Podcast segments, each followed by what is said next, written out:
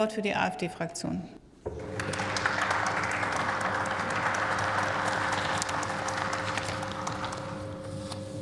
Sehr geehrte Frau Präsidentin, sehr geehrte Damen und Herren! In einer Zeit, in der der ehemalige Vizekanzler im Kabinett Merkel der ehemaligen Bundeskanzlerin das Großkreuz des Verdienstordens der Bundesrepublik Deutschland in besonderer Ausführung verleiht, in einer Zeit, in der der Präsident des Bundesverfassungsgerichtes mit eben dieser Bundeskanzlerin gemeinsam essen geht und wo der Verfassungsschutzpräsident die Begehung von Straftaten durch Klimakleber als Anerkennung für das politische System uminterpretiert. Da freue ich mich über jeden einzelnen Staatsdiener, für den die Achtung vor seinem Amt noch mehr bedeutet als nur einen Kotau vor der jeweiligen Bundesregierung. Bundes der Bundesbeauftragte für den Datenschutz und die Informationsfreiheit hat die Aufgabe, über die Wahrung der datenschutz- und informationsrechtlichen Bestimmungen durch alle Behörden des Bundes zu wachen. Wenn man sich den Tätigkeitsbericht 2022 durchliest, kommt man zu dem Schluss, dass Herr Ulrich Kelber seinen gesetzlichen Auftrag durchaus ernst nimmt. Denn das, was er schreibt, ist in allen Bereichen vielsagend und stellt das Handeln der Bundesregierung in Frage. Das Bundespresseamt konnte auf Anforderung nicht nachweisen, dass es als Verantwortlicher einer Facebook-Fanseite der Bundesregierung die Grundsätze des Datenschutzrechts einhält. Insbesondere mangelte es an einer Rechtsgrundlage für die Datenverarbeitung. Es ist daher nur konsequent, dass der Bundesdatenschutzbeauftragte den Betrieb dieser Fanseite eingestellt hat. Einer empfohlenen Überprüfung der, Bundes der datenschutzrechtlichen Meldewege bei Impfungen gegen Corona ist die Bundesregierung nicht nachgekommen.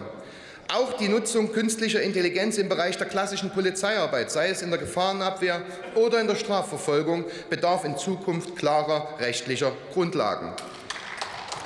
Gerade im Hinblick auf die Gesetzgebung durch die Europäische Union kritisiert der Bundesdatenschutzbeauftragte zum wiederholten Male, dass der Datenschutz zu oft zu spät mitbedacht wird.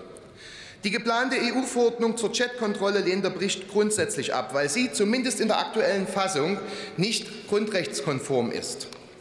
Ich hoffe, dass unsere äh, Frau Bundesinnenministerin in ihrer Wahlkampfvorbereitung im hessischen bei der hessischen Landtagswahl, wo ist er eigentlich, äh, noch Zeit finden wird, Folgendes zur Kenntnis zu geben. Auch, auch die Inlandsgeheimdienste sind an Recht und Gesetz gebunden.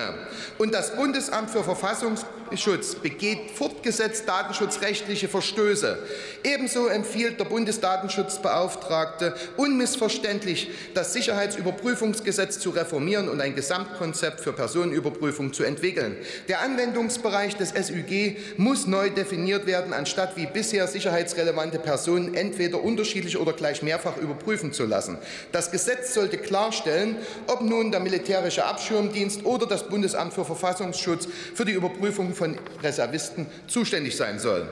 Und noch einen weiteren Punkt finde ich sehr mutig von unserem Bundesdatenschutzbeauftragten.